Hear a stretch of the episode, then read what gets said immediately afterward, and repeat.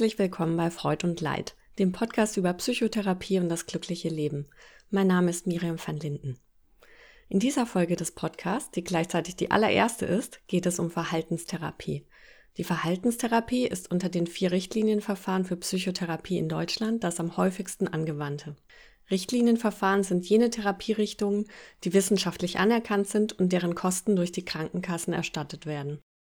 Neben der Verhaltenstherapie zählen die analytische Psychotherapie, die tiefenpsychologisch fundierte Psychotherapie und die systemische Psychotherapie zu den Richtlinienverfahren.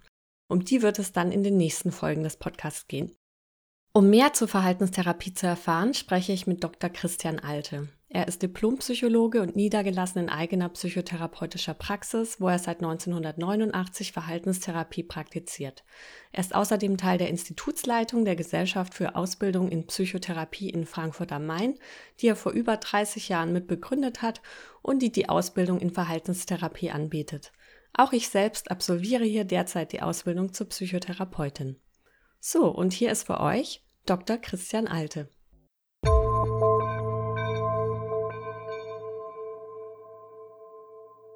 Herr Dr. Alte, vielen Dank, dass Sie heute hier im Podcast sind. Ja, sehr gerne. Habe mich gefreut über Ihre Anfrage.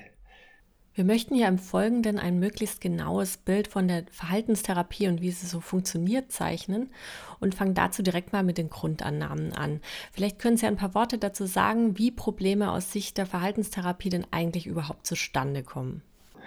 Ja, sehr gern. Ähm, es ist so, ich gehe zuerst auf den Begriff Verhalten ein, weil wir darunter eben auch das Denken und das Fühlen verstehen. Also es ist nicht nur sozusagen das Verhalten, was man sieht, sondern äh, ja, es hat sich äh, doch äh, gezeigt, wie jeder weiß, dass wir ein e, etwas komplexeres Geschehen in unserem Erleben und in unserem Verhalten haben. Und äh, ich gehe vielleicht auf die Anfangszeiten ein. Eins ist klar, wir haben Kindheit, wir haben Jugendzeit, dass wir da äh, viel sozusagen Lernbedingungen haben, die oft sehr unterschiedlich sind. Und aus diesen Lernbedingungen entwickeln sich äh, bestimmte Muster, wie wir kommunizieren, wie wir die Welt erleben. Und äh, ja, eine der Grundlagen der Verhaltenstherapie war die sogenannte Lerntheorie, äh, dass wir äh, bestimmte prägende Erfahrungen haben und dass wir auch, das ist auch ein wichtiger Begriff sozusagen für das Verständnis der Verhaltenstherapie, äh, auch Verstärker erleben. Also zum Beispiel Lob, Anerkennung oder manchmal das Gegenteil, nämlich Abwertung, mangelnde Bindung über eine lange Zeit. Und ja, da sind wir bei einer der Quellen von Problemen. Okay, das heißt, in der Verhaltenstherapie geht man davon aus, dass problematisches Verhalten im Laufe des Lebens erlernt wurde. Das ist richtig. Und äh, dazu muss man ja auch sagen, ein bestimmtes Verhalten, wenn ich in einer Familie groß wäre, kann als Kind auch funktional gewesen sein. Mhm. Zum Beispiel, ne, dass ich mich sehr stark zurückgezogen habe, um nicht angreifbar zu sein, um nicht wieder eine Abwertung zu erleben. Und äh, wenn ich dann erwachsen werde, sind mir diese Muster aber sozusagen im Weg, um einen, ja, äh, nehmen wir mal den großen Begriff, ein, äh, ja, ein erfüllteres Leben zu gestalten. Mhm. Und äh, wenn Sie sagen Probleme, wir sprechen ja hier von, ich sage mal, krankheitswertigen Problemen. Ne? Also wir sprechen von Angststörungen, depressiven Störungen, Essstörungen, Sucht, also Substanzabhängigkeit zum Beispiel. Also äh, dann, äh, wenn, ich sage mal, alltägliche Probleme über ein Maß hinausgehen, so dass wir sagen, wow, das ist so hinderlich, das ist krankheitswertig. Ja, also es besteht auf jeden Fall ein gehöriger Leidensdruck in dem Fall und Dinge, die vielleicht sogar in einem früheren Lebensabschnitt gut funktioniert haben, wie Sie sagen, sind es zu diesem Zeitpunkt zum gegenwärtigen dann eben nicht mehr und benötigen Behandlung. Genau. Gut, man würde vielleicht sogar im Allgemeinen ja vermuten, dass die Verhaltenstherapie sich sehr auf die Gegenwart konzentriert. Jetzt sprechen Sie aber sofort die Vergangenheit an. Wie kann man sich denn vorstellen, welche zeitliche Orientierung spielt denn die Hauptrolle? Also man äh, hat schon so diesen Hauptfokus auf dem dem gegenwärtigen Leidensdruck, aber ja. man bezieht die Vergangenheit durchaus mit ein. Also man sagt jetzt nicht, wir behandeln hier ausschließlich diese Angst, die sie heute haben, sondern wir sprechen natürlich auch über die Vergangenheit äh, und wie, wie kam es denn dazu, was hat es früher mit ihnen gemacht, wie sieht's heute aus? Das ist richtig, ja. Es ist äh, aber tatsächlich so, nicht, dass wir anfangs, um das Problem auch zu verstehen, um das Leiden zu verstehen, schauen, wie manifestiert sich das im Heute, wie drückt sich das heute aus und dass wir dann aber sehr wohl da, wo es notwendig ist, eben auch auf die Lerngeschichte gehen. Mhm. Und das ist dann wiederum wichtig, um es zu verlernen sozusagen, was man sich ungünstigerweise angelernt hat oder erlernt hat. Oder ähm, wie, wie ähm, ist das zu sehen, dass Veränderung und Heilung stattfinden kann? Ja, ähm, also ein, ein Teil ist, dass man sich sozusagen genaue Situationen anschaut mhm. und äh, da äh, eine Situations-, Verhaltensanalyse macht. Also wie drückt sich das äh, aus äh, in den verschiedenen Bereichen, gedanklich die Reaktion und äh, im tatsächlichen Verhalten und auch in der Physiologie. Ne, auch ne, wenn Sie an Angstsituationen denken, ne, da geht ja sofort das Erleben hoch, äh, also die, die Erregung ist ja sofort äh, da. Also wir haben diese Komponente auch. Und ähm, ja, vielleicht um das Verständnis deutlich zu machen, ähm, würde ich äh, etwas äh, zitieren äh, von einem wichtigen ähm, Forscher, Psychotherapieforscher, der dieses Verfahren auch äh, ergänzt hat, nämlich Klaus Grabe, der die äh, vier Wirkfaktoren der Psychotherapie äh, nach einer aufwendigen Meta-Analyse, also wo er viele Studien ausgewertet hat, hat er diese vier Wirkfaktoren zitiert. Ja, gerne. Ja, gut. Also, äh, wie kommt sozusagen zu den Problemlösungen, zu einer Linderung von Leid und eben auch dem Erlernen neuer äh, Kompetenzen. Und äh, da ist ähm, einer der äh, zentralen Wirkfaktoren die Problemaktualisierung. Also das heißt, dass man in der Therapie äh, die ja, Schwierigkeiten, Probleme des Patienten erlebbar macht. Der, der nächste Punkt ist die Problemklärung, also Bedingungsfaktoren für das problematische Erleben und Verhalten werden für den Patienten so weit wie möglich erlebbar und verständlich gemacht. Also man macht mit dem Patienten ein Erklärungsmodell. Daraus ergibt sich auch die ähm, letztlich eine, eine Zielklärung mit, mit dem Patienten. Was, was will ich denn überhaupt anders haben? Am Anfang kommt oft, ich will mein Leiden weghaben. Ne? Also mhm. ich will, dass es mir besser geht, ist ja auch sehr verständlich. Und das ist äh, natürlich auch eine der ersten Aufgaben, das zu differenzieren. Was ja. ist es genau? Wir kommen zum nächsten äh, Wirkfaktor, äh, wenn es okay ist, ja, ja dass gern. ich fortsetze. Ja, also dann ist es im äh, besten Fall äh, die Problem äh, Lösung im, nach der möglichst gemeinsamen Zielfindung und äh, wie der Patient seine problematische Situation besser oder überhaupt bewältigen kann. Mhm. Ja? Und äh, da ist es ja so ein wichtiger Punkt, dass man auch frühzeitig, ich sage mal so, in diesem therapeutischen Prozess Erfolgserlebnisse schafft, um äh, ja die, äh, das Verhalten des Patienten und das Erleben zu verstärken. Also dass es alternative Möglichkeiten gibt. Mhm. Vielleicht, um das ja. Ganze noch ein bisschen äh, konkreter fassbar ja, zu machen, gerne. könnten wir das ja anhand eines Beispiels durchgehen. Wenn man sich jetzt ganz konkret so ein Beispiel überlegt, was wäre denn da jetzt so ein typisches Problem, mit dem jemand kommen könnte, und in der Verhaltenstherapie versucht, dieses anzugehen und zu lösen. Wie würde man es aufarbeiten und wie würde denn dann auch am Ende so eine Resolution des Problems aussehen können? Ja, also nehmen wir vielleicht als ein Beispiel im Bereich der Angststörung gibt es auch die soziale Phobie, mhm. also die soziale Angst.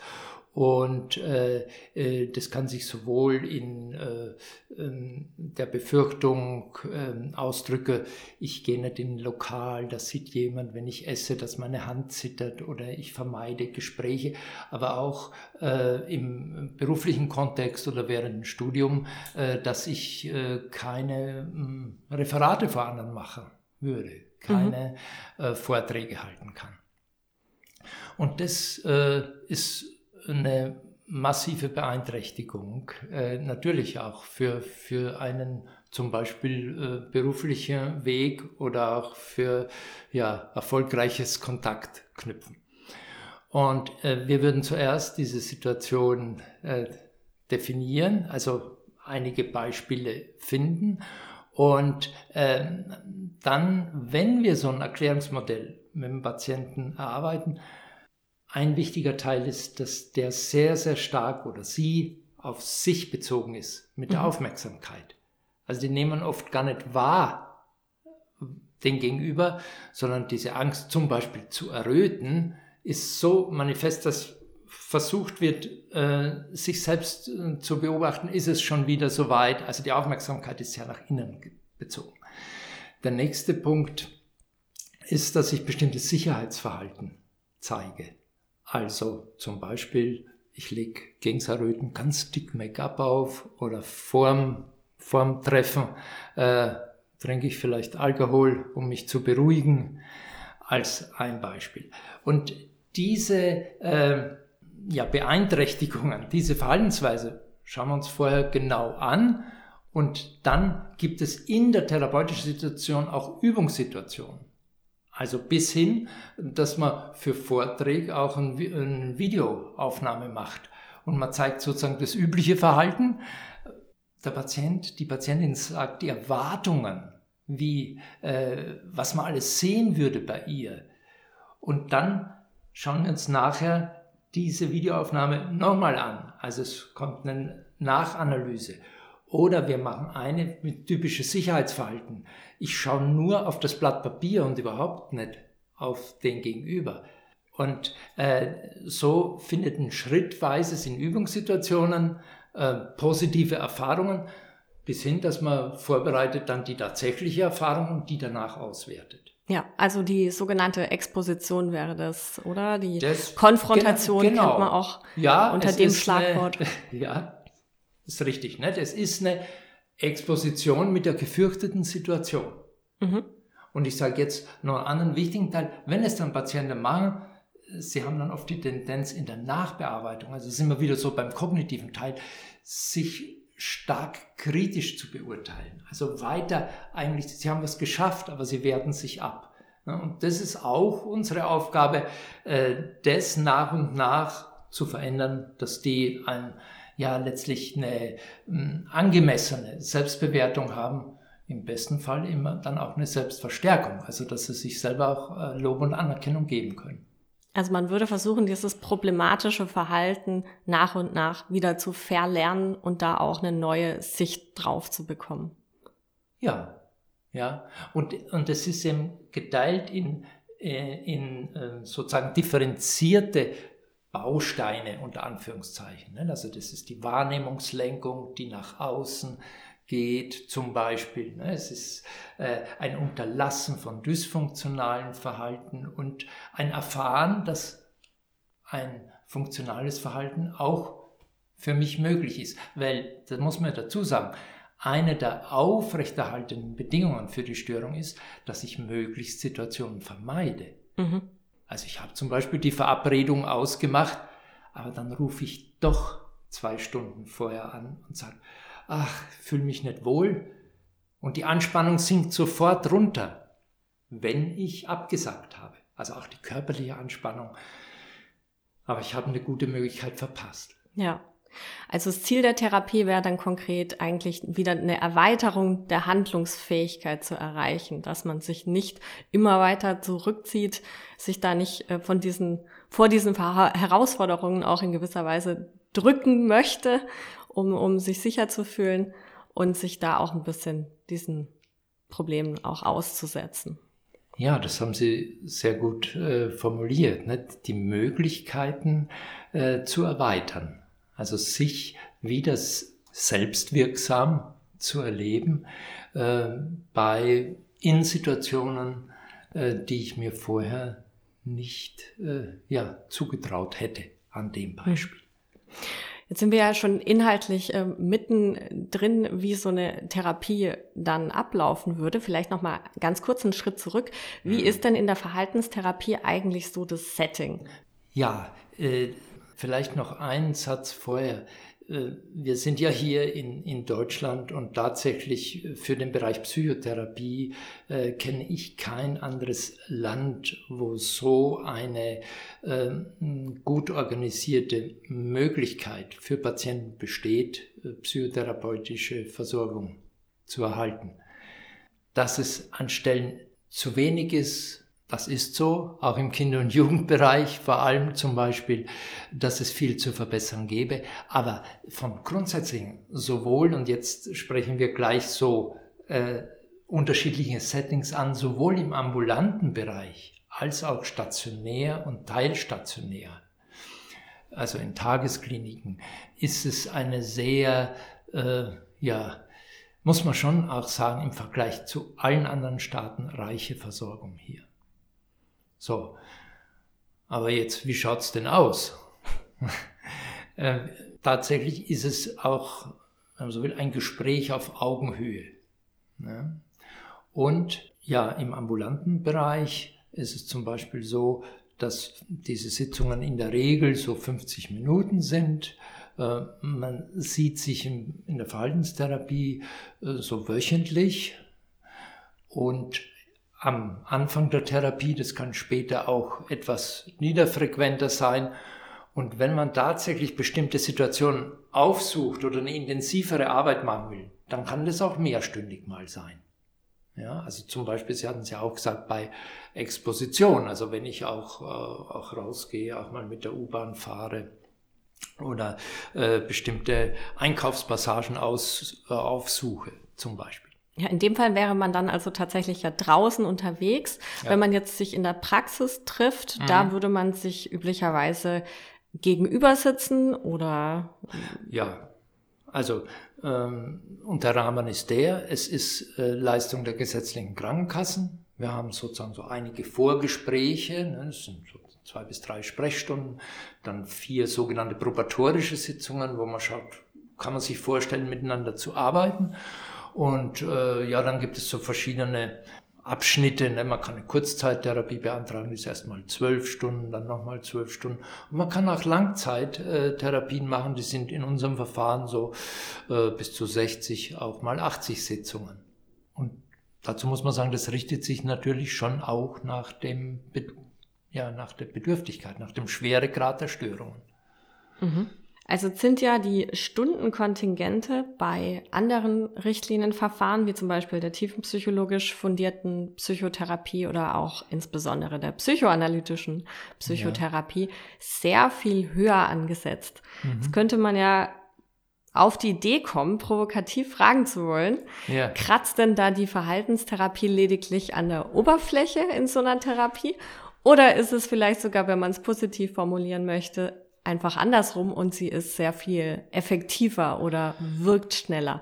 Wie ist es aus Ihrer Sicht? Warum unterscheiden sich da die Stundenkontingente so gravierend? Mhm.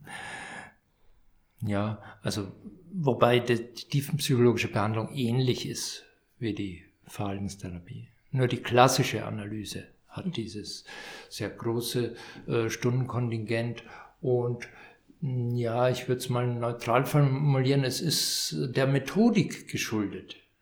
Also äh, wir hatten vorher, ich mache einen ganz kleinen Ausflug, wir hatten vorher diese Wirkfaktoren und äh, der letzte war sozusagen auch die Ressourcenaktivierung, also dass ich äh, die Möglichkeiten des Patienten im, im Heute nicht aktiviere, dass er was umsetzt.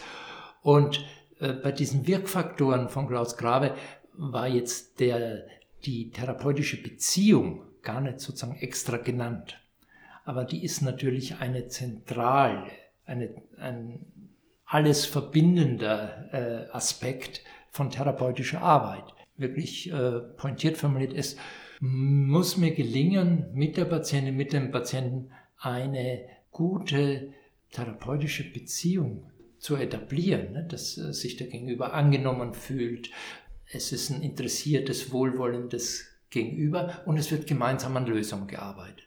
So, die Ausgangsfrage war, äh, wieso ist denn das bei der Analyse so lang? Ja, äh, da wird ganz zentral mit, äh, mit therapeutischer Beziehung äh, gearbeitet, äh, sodass äh, über die Zeit die Patientinnen und Patienten, das ist jetzt meine Kurzfassung, äh, zu anderen Lösungen im Heute kommen.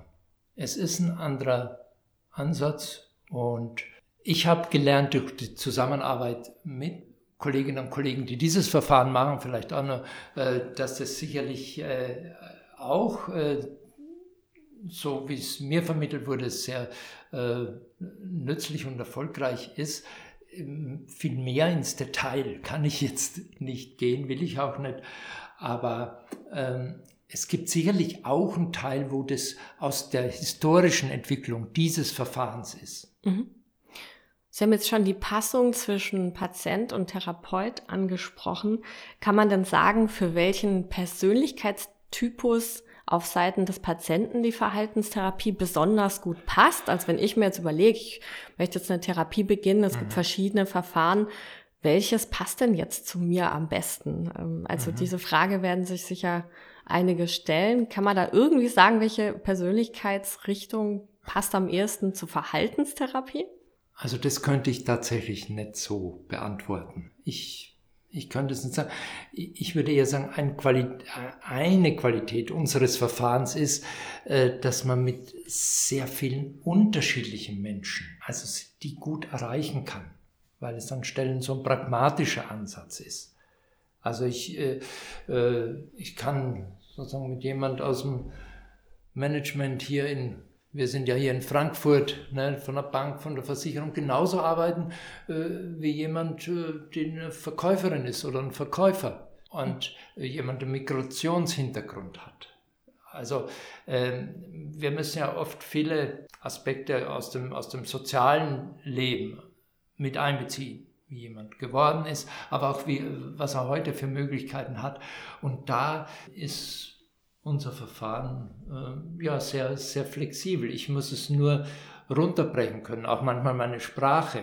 Ne, wenn, wenn jemand äh, äh das nicht so eloquent ist wie jemand, der gerade BWL oder Jura studiert. Also insofern, ja, manchmal fragt jemand auch, wir informieren auch äh, im, im Rahmen einer Aufklärungspflicht, was es für Verfahren gibt. Ja. Und wie sich dann die Patientin und Patient entscheidet, das ist eine Frage. Es kann sein, dass manchmal äh, auch an uns empfohlen wird von jemand und manchmal, wenn man länger mit jemandem arbeitet und denkt, ja, vielleicht ist da doch auch eine, äh, kann eine tiefenpsychologische Arbeit Sinn machen. Wobei ich an der Stelle einfügen will, die Verhaltenstherapie hat sich ja in den letzten 40 Jahren sehr weit entwickelt. Also es ist sehr viel differenzierter geworden. Es sind unterschiedliche Ansätze mit einbezogen worden. Achtsamkeit ist zum Beispiel so eine, aber eben auch sogenannte schematherapeutische, ne, also wo ganz bewusst auch so Kindheitsteile werden da als Modus genannt und eben auf der anderen Seite auch ein Erwachsenenmodus. Also sehr bewusst äh, bei bestimmten Störungen mit diesen Teilen gearbeitet wird. Das heißt, das funktioniert äh, ganz gut, dass man da auch Querempfehlungen, sage ich mal, zwischen den verschiedenen Verfahren gibt und auch annimmt und äh, so letztlich die Patienten dann das für sich äh, passendste ja. Verfahren angehen können. Sie haben vorher angesprochen, die Versorgungslage in Deutschland ist vergleichsweise gut. Trotzdem kommen ja sehr viele Einzelne eben schon in die Situation, ja. dass sie es überhaupt nicht leicht haben, einen Therapieplatz zu bekommen so und es, äh, ja. wahnsinnig viele Anrufe erstmal ja. machen müssen, monatelang warten müssen. Mhm. Da ist natürlich dem Einzelnen in dem Moment mit dem Vergleich zu den anderen Ländern auch nur begrenzt geholfen. Das ist richtig. Ja. Ähm, ja, und gerade bei sowas ähm, ist es einem ja auch ganz besonders wichtig, dass da würde man ja sehr gerne Vergleiche anstellen, sogar da würde man ja gerne verschiedene Therapeuten erstmal kennenlernen, nicht nur verschiedene Verfahren, sondern auch tatsächlich verschiedene Therapeutenpersönlichkeiten, um denjenigen zu finden, der für einen selbst da wirklich gut passt, vor allem wenn dann auch die Beziehung ja eine Rolle spielt, wie Sie ja auch gesagt haben, die mhm. spielt ja tatsächlich für die Heilung eine Rolle. Also da wäre es ja idealerweise dann schon so, dass man mehrere treffen könnte und mhm. sich dann entscheiden könnte, aber davon sind wir doch noch etwas entfernt. Ja, tatsächlich gibt es auch, ne, dass jemand bei zwei, drei Therapeutinnen und Therapeuten äh, Erstgespräche macht und sich dann entscheidet.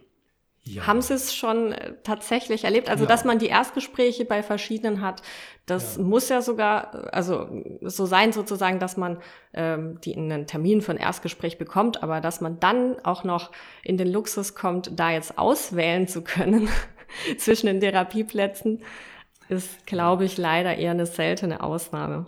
Ja, und tatsächlich informiert man ja die Patienten oft nur über diese Möglichkeiten, aber die sind oft sehr froh, jetzt sozusagen Professionellen gegenüber zu haben und in, in aller Regel ähm, ja, führen die dann doch den therapeutischen Kontakt da weiter, wenn man sich gemeinsam für entscheidet. Mhm.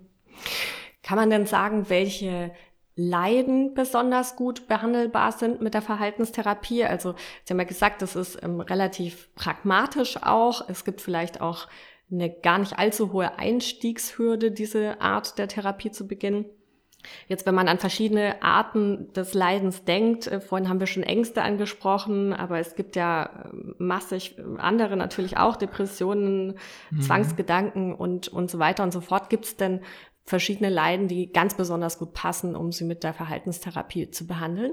Also ich finde alles das, was Sie genannt haben, das ist sehr gut behandelbar. Dann frage ich mal andersrum irgendwas ja. nicht.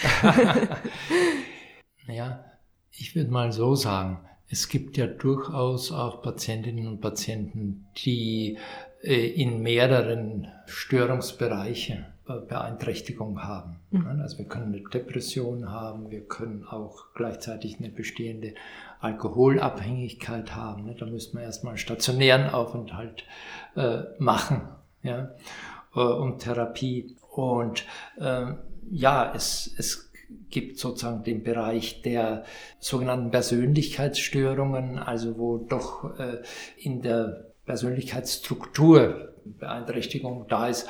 Also zum Beispiel ein, ein sehr zwanghaftes, rigides Verhalten ne? oder emotional instabil, also sehr schnell schwankende äh, äh, Emotionalität äh, und dann impulsive Ausbrüche, ne? also nur als Beispiele.